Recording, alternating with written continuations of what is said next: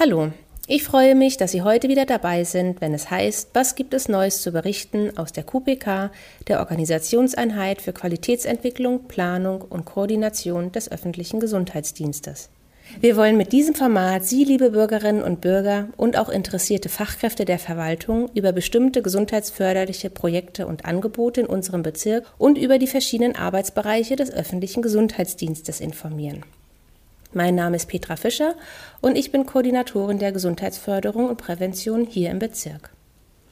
Heute habe ich Gäste aus dem Fachbereich 4 des Gesundheitsamtes, dem Zentrum für sexuelle Gesundheit und Familienplanung.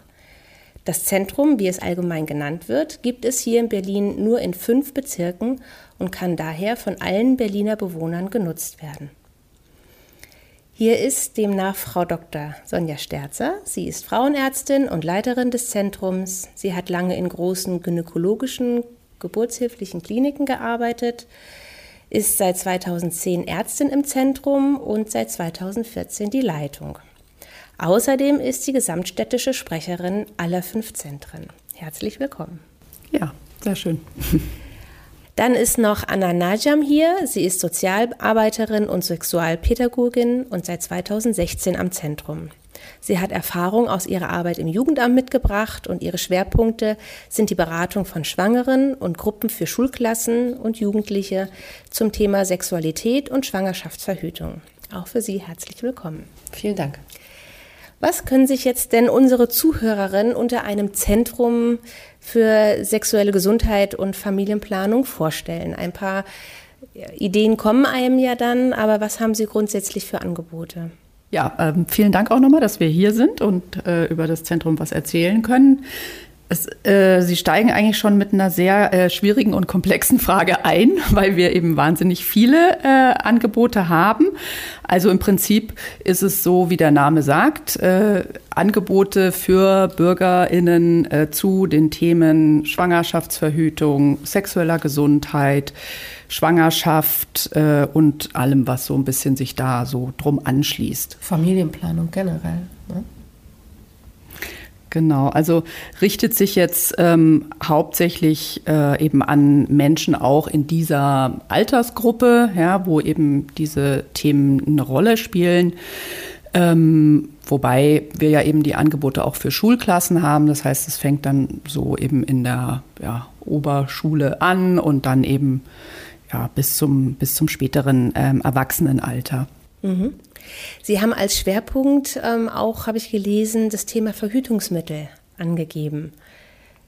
Was ist damit gemeint? Genau. Ich würde vielleicht noch mal kurz äh, so sagen, was wir ähm, ins, ja genau, also was wir so für verschiedene ähm, Sprechstunden sozusagen haben.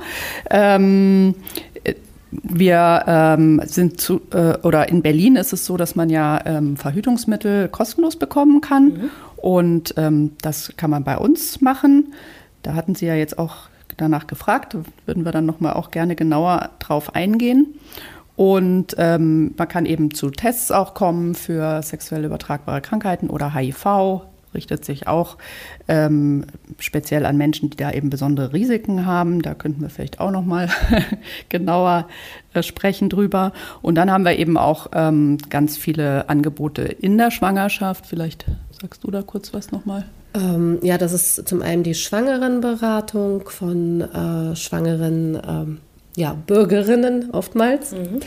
ähm, die zu uns kommen können und sich beraten lassen können zu ähm, allen Themen rund um Schwangerschaft. Also was für Anträge kann ich stellen, was für finanzielle Hilfen gibt es, woran ähm, muss ich denken, wenn jetzt ein ähm, Kind kommt, äh, was für Wege kann, sollte ich vielleicht auch gehen. Zu den Themen beraten wir. Aber wir beraten auch zum Themen zum Schwangerschaftskonflikt. Also wenn man sich nicht sicher ist, ob man schwanger bleiben möchte, da kann man auf jeden Fall unser Angebot auch in Anspruch nehmen und ähm, sich im Schwangerschaftskonflikt beraten lassen mit Beratungsschein. Den erhält man am Ende. Wir haben auch eine frauenärztliche Sprechstunde für äh, Menschen ohne Krankenversicherung. Mhm. Gleich können wir aber die, äh, ich sag mal, die versicherten Schwangeren also die Schwangerenberatung, die klassische, kurz nochmal anschneiden, mhm. weil was die Bürgerinnen, ähm, das betrifft tatsächlich die Schwangeren, weil die sind die Antragstellerin bei uns machen können, sind die Anträge, die bei der Stiftung Hilfe für die Familie gestellt werden. Die laufen über Beratungsstellen. Also wir sind auch eine der Beratungsstellen in der Stadt, wo diese Hilfe beantragt werden kann. Das ist ähm, entweder eine einmalige Hilfe, wenn man nicht weiß, wie bezahle ich meinen Kinderwagen, das Kinderbett und so weiter und so fort, was man benötigt, wenn eine Geburt und ein Kind dann da ist. Und diese Anträge können bei uns im Zentrum gestellt werden. Dafür hat man dann einen Termin bei, der, bei einer unserer schwangeren Beraterinnen.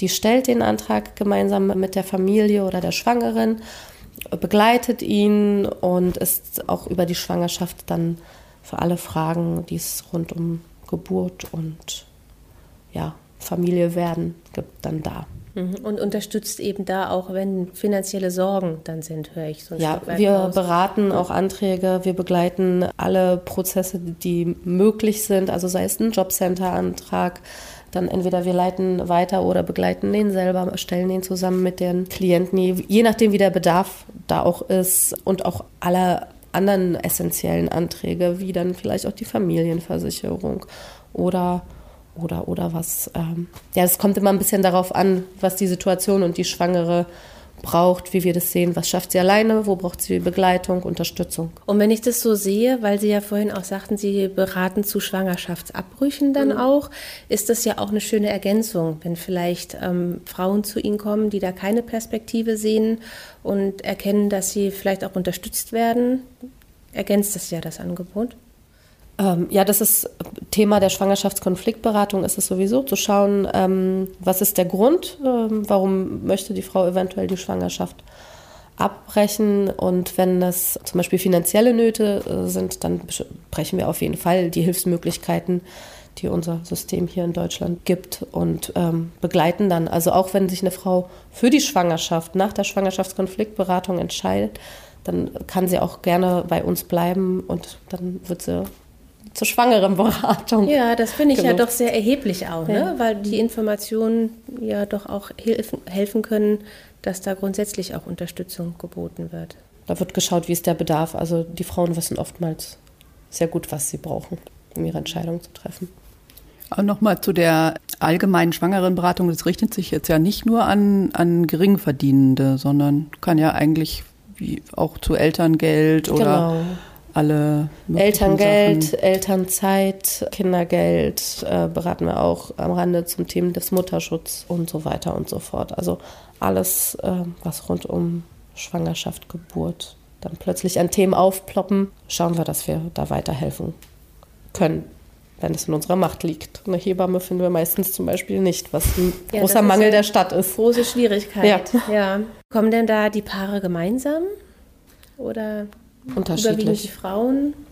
Das, das ist ganz, ganz unterschiedlich. Das kann man pauschal tatsächlich nicht so sagen. Also manchmal kommen sie zu zweit, manchmal bringen sie eine Schwiegermama oder sonst einen Angehörigen mit, manchmal alleine. Also das ist sehr, sehr divers. Mhm. Und wie finden die Personen, sage ich dann mal, also weil es ja auch dann Paare sind, den Weg zu Ihnen? Wie, also außer Sie haben jetzt vielleicht den Podcast dann in Zukunft gehört, aber gibt es da Informationen in, bei den niedergelassenen Gynäkologen? Auch und im Mutterpass sind wir Genau, auch. also ähm, wenn es jetzt um die Schwangerenberatung geht, das äh, ist eigentlich auch Teil der Schwangerenvorsorge, darüber auch aufzu oder, oder zu beraten, äh, zu informieren von Seiten der Frauenärztinnen und es wurde sogar auch hier in Berlin extra so ein Einlegeblatt für den Mutterpass, den ja alle Schwangeren dann bekommen, wenn sie ähm, das erste Mal bei der Gynäkologin sind, ähm, wurde so ein Einlegeblatt ähm, entworfen, wo eben alle Beratungsstellen auch draufstehen. Mhm. Ja.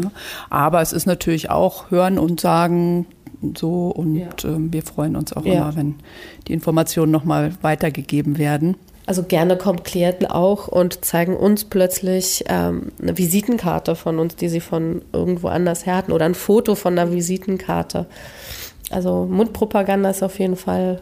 Genau, ich wollte kurz noch was sagen zu ähm, der, ähm, der Frage, wie äh, kommen die Leute zu uns oder auch in, äh, kommen sie alleine und so weiter. Wir haben ja auch sehr viele Sprachen bei uns von Dolmetscherinnen und an unterschiedlichen Tagen sind tatsächlich Dolmetscherinnen vor Ort. Arabisch, Farsi, Rumänisch, Bulgarisch, Englisch sprechen wir sowieso eigentlich meistens selbst. Französisch haben wir, Vietnamesisch, Russisch, Polnisch, genau, haben wir jetzt alles. Ich glaube, Rumänisch hatten wir, ne?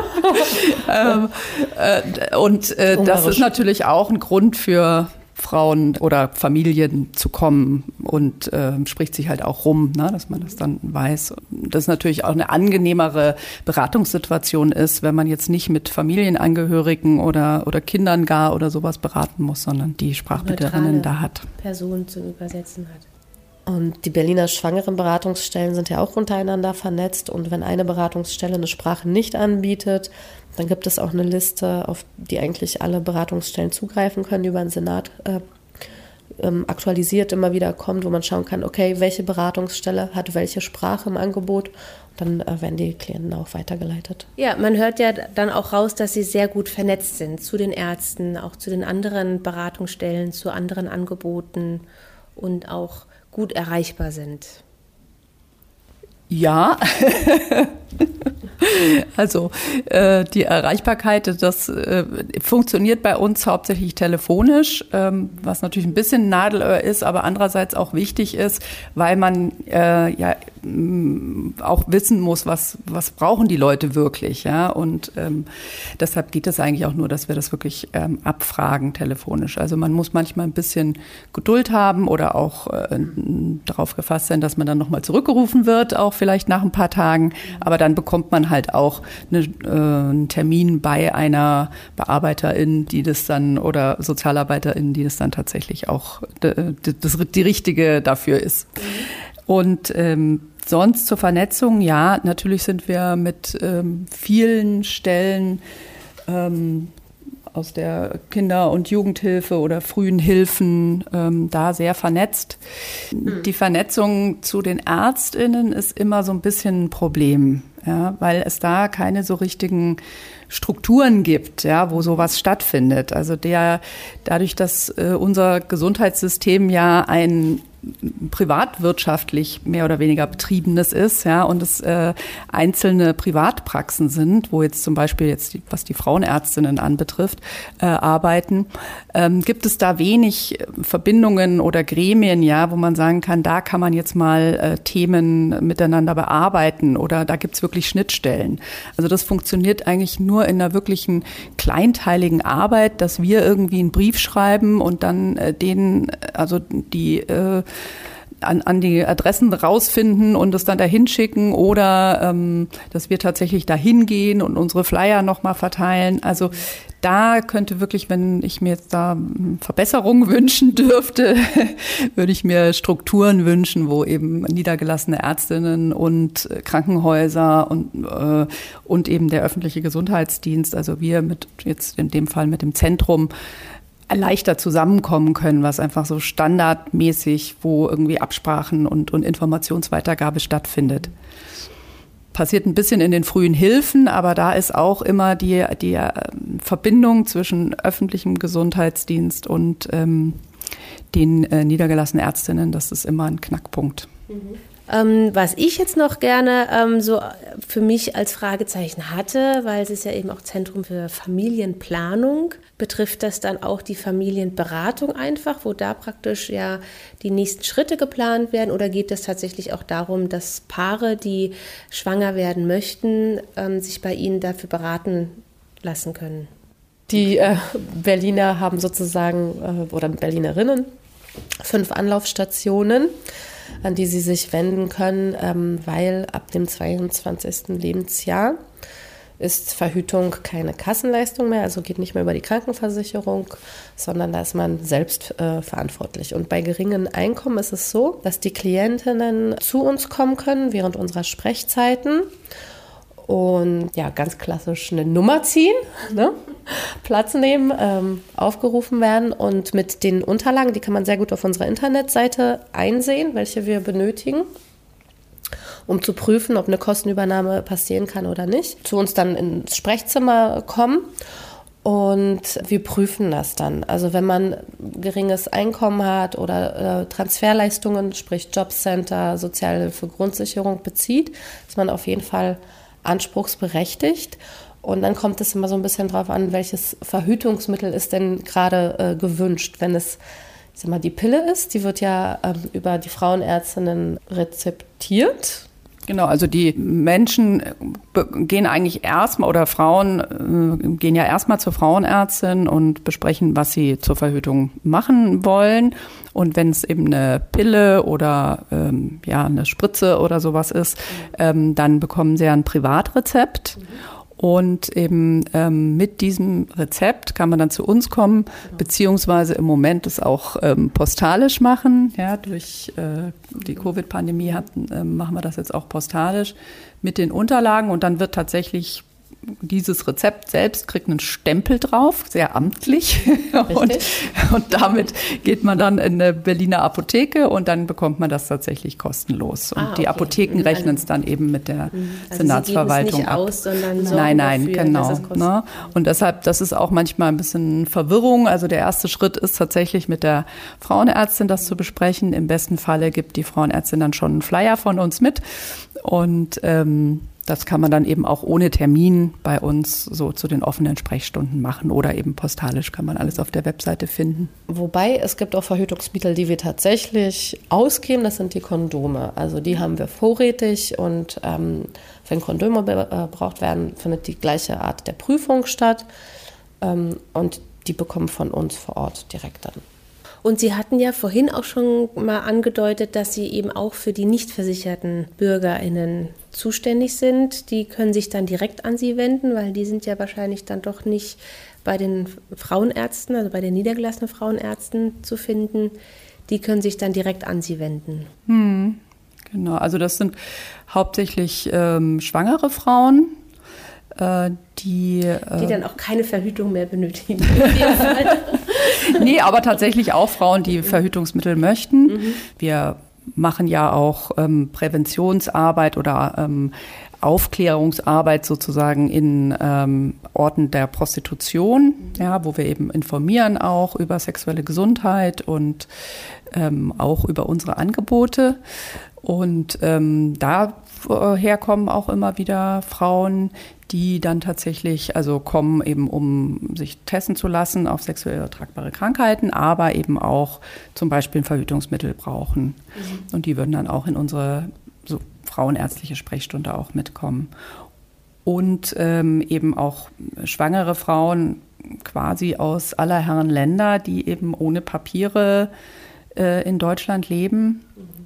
Also teilweise ohne Papiere, wenn es jetzt aus Drittländern ist, oder EU-Bürgerinnen, die aber in so prekären äh, Umständen leben, dass sie jetzt keine ähm, Krankenversicherung eben haben, auch keine Sozialleistungen bekommen, dadurch eben in der Schwangerschaft äh, keine ärztliche Versorgung sonst haben. Und der, der Gedanke ist eben, dass äh, man durch diese Vorsorge eben frühzeitig Risiken erkennen kann und eben wirklich schon äh, in einem frühen Zeitpunkt der Schwangerschaft äh, präventiv ja, für die Kindergesundheit arbeiten kann. Und äh, das beschränkt sich dann aber nicht nur auf unsere frauenärztliche ähm, Beratung und Begleitung, sondern eben auch sehr intensiv durch die Sozialarbeitenden. Genau, also in der Sozialberatung der nicht versicherten äh, Schwangeren, bei uns ist es so, dass wenn die Frauen zu uns kommen und die Gynäkologin zur Vorsorge sehen, haben sie immer die Möglichkeit, auch eine Sozialarbeiterin zu sprechen. Und unsere Aufgabe ist es zu schauen, ähm, was braucht die Schwangere, wie ist es finanziell, gibt es Möglichkeiten, Wege, dass eine Krankenversicherung hergestellt werden kann. Ähm, wir haben immer einen Blick auf den vorgeburtlichen Kinderschutz. Also wir versuchen sozusagen alles rund um die Schwangerschaft und Geburt so hinzubekommen, dass äh, Mutter und Kind ähm, ja, gemeinsam in ein neues Leben starten können, ohne Ängste, ohne äh, im Bestfall finanzielle Sorgen mit einer Krankenversicherung und dass sie ähm, hier gut ankommen können im neuen Familiendasein. Im besten Falle Eltern und Kind. Eltern und Kind, Kinder. genau.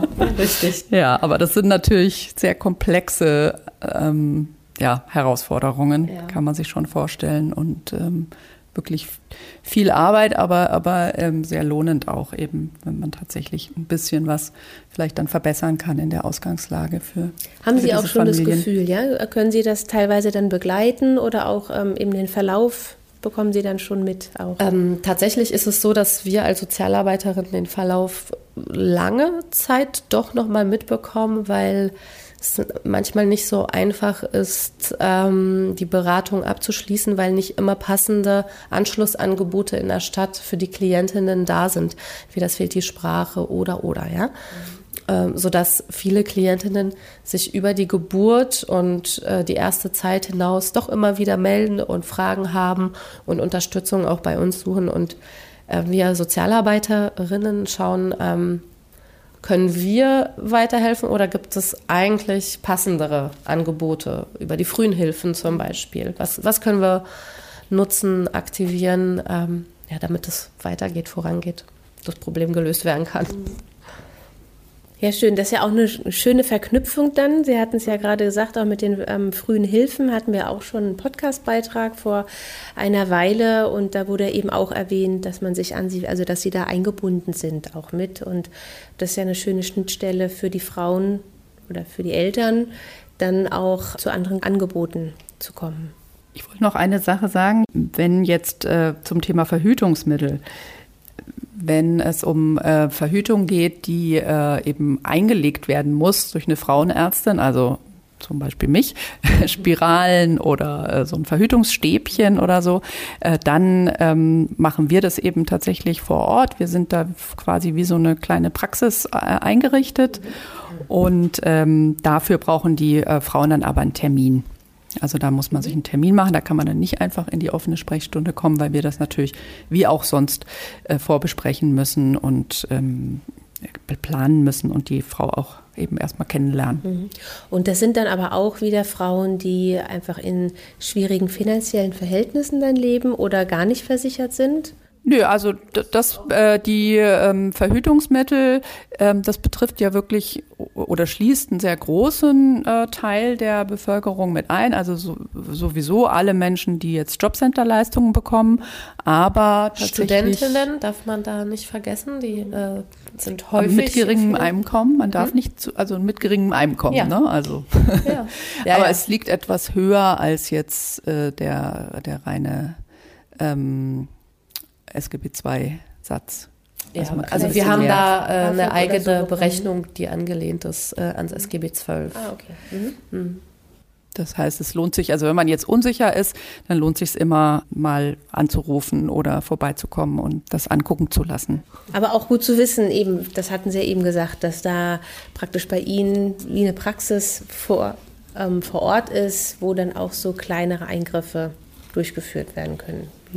Genau, also erwartet man immer nicht so, im, weil wir sind ja wirklich im Bezirksamt und äh, im zweiten Stock ist das Ordnungsamt, da muss man noch ein bisschen weitergehen und dann kommt man zu uns. Und dann ist es aber ein bisschen, ich würde mal sagen, ein bisschen eine andere Welt bei uns, äh, nicht, nicht sehr amtlich, man muss jetzt auch keine Sorgen haben, dass es, dass es zu amtlich ist bei uns. Und ähm, ja, eher ein bisschen wie in der, wie in der Praxis. Dazu muss man auch sagen, dass Sie am Hohenzollern-Damm auch Ihre ähm, ja, Niederlassung, wollte ich gerade sagen, aber ihre, ihr Pendant haben, ihren Standort haben und nicht im Rathaus in der Otto-Suhr-Allee, was ja, glaube ich, auch nochmal ein bisschen ein anderes Bild dann darstellt. Genau, und das Gebäude ist auch nicht so ähm, ehrfurchtseinflößend. Ja. Genau. Fast einladend sogar. Genau, wie ist das für Sie, also oder beziehungsweise mit den Frauen zu arbeiten? Sind die aufgeschlossen? Das ist ja eigentlich ein Bereich, der doch sehr zurückgezogen auch ist, wo jetzt nicht so ein alltäglicher Kontakt stattfindet, sage ich jetzt mal auch mit den Bürgerinnen. Wie kommen die Frauen zu Ihnen oder kommen Sie zu den Frauen? Haben eben aufsuchen bedeutet ja auch, dass sie eben dorthin gehen. Hm. Ja, genau. Das ist natürlich wie fast äh, alle Bereiche im Leben ein sehr vielfältiger äh, Bereich auch und auch eine sehr vielfältige Arbeitswelt, würde ich jetzt mal sagen, ja, für Menschen, die in der, also wir sprechen auch gerne von Sexarbeit, weil das tatsächlich auch für viele Menschen eher so die, das eigene Empfinden dann widerspiegelt. Ja. Ähm, Äh, und es ist äh, natürlich auch ein Bereich, der sehr stark ähm, ja, von, von Stereotypen ähm, bestimmt ist, die man so im Kopf hat und ähm, auch vielleicht teilweise etwas extremen oder reißerischen Darstellungen auch in der Presse. Deshalb ist es auch immer gar nicht so leicht, da jetzt so ähm, äh, allgemein was drüber zu sagen. Ja. Aber ähm, im Prinzip ist es so, dass dass wir eben ähm, im Sinne, also letztlich äh, gründet sich das so auf, ähm, den, den, auf die Prävention eben von sexuell übertragbaren Krankheiten. Das steht tatsächlich auch im Infektionsschutzgesetz drin, ja, dass man eben an äh, Orten der Prostitution tatsächlich ähm, äh, Informationen zur Verfügung stellen soll. Es gab mal vor langer Zeit vor, oder ja, Jahrzehnten ähm, tatsächlich auch eine Untersuchungspflicht für ähm, äh, Menschen, die in der Sexarbeit arbeiten oder Prostituierte. Und äh, man hat aber gemerkt, dass eben das äh, nicht äh, zu einer Verbesserung der gesundheitlichen Lage, sondern eher zu einem noch stärkeren Verschwinden ja, der, der Menschen und einem sich äh, eben Angst vor Institutionen, ähm, eher sich entziehen äh, in Institutionen. Also dass eben dieser, dieser Zwang nicht zielführend ist, wenn man äh, eine Verbesserung irgendwie von äh, Lebensumständen erreichen will oder eben sexuell übertragbare Krankheiten jetzt in dem Fall vermeiden möchte, dass das dann nicht so hilfreich ist. Deshalb ähm, wurde das eben reformiert und hat sich um so ein freiwilliges ähm, Angebot mhm. gewandelt, was wir auch ähm, sehr gut so finden, ja, weil wir das tatsächlich so erleben, dass die ähm, weil bei uns sind es hauptsächlich Frauen, die, die kommen, manchmal auch Männer, die in der Sexarbeit arbeiten, aber jetzt bei uns im Zentrum mehr Frauen, weil das eben ein bisschen aufgeteilt ist in der Stadt auch. Da sind ja viele andere freie Träger auch noch in dem Bereich tätig. Und wir erleben das schon, dass die Frauen ähm, tatsächlich sehr großes Vertrauen auch zu uns haben und eher uns erleben als einen Ort, wo sie Hilfe finden. Ähm, zumindest, wenn sie es dann mal kennen. Ja? und, und damit sie es kennenlernen, machen wir eben diese aufsuchende Arbeit und eben äh, gehen tatsächlich in Bordelle. Wir gucken halt wirklich, wo sind Bordelle. Also so jetzt auf dem Straßenstrich, das ist eher an, bei freien Trägern, die das in der Stadt machen und gehen dort eben hin und tatsächlich verteilen eben unser Informationsmaterial, fragen, ob es bestimmte Fragen gibt, erzählen halt, was wir so machen und was eben für Fragen anstehen. Als es jetzt ähm, in der Pandemie haben wir natürlich auch eben, wie sind die neuen äh, Gesetzeslagen wieder immer so informiert. Und, War ja auch ähm, eine ganz schwierige Situation für die Frauen oder für genau, die, Menschen die Bordelle ne? waren ja mhm. geschlossen und das war natürlich wirtschaftlich vor allen Dingen, also halt äh, Einkommen sofort weggebrochen. Sehr schwierig, ja. Haben auch viele äh, dann ja, was anderes gemacht, also oder ja, sind jetzt vielleicht nicht mehr in der, in der Sexarbeit jetzt tätig. Und da würde ich aber doch gerne nochmal einhaken, also wenn dann Frauen auch was anderes gemacht haben, steht es ihnen da meistens auch frei weil man ja sowas auch häufig mit Zwang verbindet. Und das ist ja das, was Sie anfangs auch sagten, dass da viele Vorurteile bestehen. Ist das auch eins, was Sie so empfinden oder dass ähm, Sexarbeit mit Zwang zu tun hat oder verbunden wird? Ähm, ja, das äh, ist natürlich äh, immer ein Thema, das so ähm, auch in der, in der Presse behandelt wird und äh, also wir haben, es gab ja vor ein paar Jahren auch den äh, runden Tisch Sexarbeit in Berlin, der von der Senatsverwaltung initiiert wurde. Ähm, da, da, waren wir auch mit äh, vertreten. Äh, und dann, das ist natürlich auch so ein Thema, ja, immer diese, diese Abgrenzung. Ähm, und es ist äh, wirklich, glaube ich, wichtig, dass man die Begriffe, dass man die Begriffe klärt, dass es eben Natürlich gibt es sehr, sehr starke äh, wirtschaftliche Zwänge, ja, die Menschen auch dazu bringen, Sachen äh, oder Tätigkeiten nachzugehen, wo sie jetzt selber vielleicht eigentlich sagen, ja, ich mache das jetzt eigentlich nicht so wahnsinnig gerne. Aber da gehört jetzt auch Müll sammeln oder Betteln vielleicht dazu. Das ist jetzt nicht ein Spezifikum der Sexarbeit und es wird oft aber so kommuniziert. Und ähm, Zwang ist wirklich was anderes. Ja, ist eben, ich äh, nehme jemanden äh, den Ausweis weg und äh, ähm, zwinge ihn zu etwas, wo, wo, oder wo sie eben überhaupt äh, keine freie Entscheidung sozusagen dazu hat. Und diesen Fall, das erleben wir ausgesprochen selten. Hm, okay, also ich wollte auch sagen, also es gibt es mit Sicherheit, deshalb soll das jetzt nicht zu klein geredet werden und ist ja dann auch äußerst bedenklich, aber es ist nicht das Gängige dann, was Sie erleben. Genau, jetzt so diese Zwangsprostitution. Mhm. Ja mir fällt schwer, jetzt den Bogen zu schlagen. Aber ich würde dann doch ganz gerne nochmal, auch, ich hatte eben schon gesagt, auf zwei Sachen und dann ist schon eins davon. Jetzt kommen nochmal zwei Sachen ähm, auf das Thema ähm, Jugendliche auch zu sprechen kommen. Ich glaube, weil Sie da ja auch informieren drüber und eben, das meinte ich eben, den Bogen schlagen zu den Verhütungsmitteln, die ja einerseits die Schwangerschaft verhüten sollen, aber dann eben auch, ähm, das ist das zweite Thema, was ich gerne noch ansprechen wollte, die sexuell übertragbaren Krankheiten verhüten wollen. Aber trotzdem ist das ja eben gerade auch ein gutes Thema, um bei den Jugendlichen erstmal zu beginnen. Also wie ähm, begegnen Sie denen? Ähm, ja, die Jugendlichen. Bei, das ist bei uns so, dass sich die Zentren ähm, Berlin diesbezüglich so ein bisschen aufgeteilt haben. Auch viele freie Träger sind aber in dem Bereich aktiv und das ist ein sexualpädagogisches Angebot, dass wir ähm, einzelnen Jugendlichen, die sich natürlich gerne an uns wenden können, anbieten, was eher selten der Fall ist, sondern ähm, die Jugendlichen kommen zu uns im Schulkontext. Also wir werben äh, für unser Angebot und die Lehrer, die das dann irgendwann früher oder später auf dem Lehrplan haben und mit ihren Jugendlichen besprechen müssen, können sich an uns wenden und so eine Art sexualpädagogische Einheit buchen, sag ich mal. Workshop. Ein Workshop, genau. genau. Ähm, bei uns ähm, buchen und kommen dann mit ihren Schulklassen zu uns. Also das wird dann auch immer laut wenn die Jugendlichen kommen. Und ähm, dann äh, werden die oft nach äh, dem Geschlecht, den sie sich zuordnen, getrennt. Und ähm, wir machen mit denen dann ohne die Lehrer, die müssen draußen bleiben, äh, ein Angebot.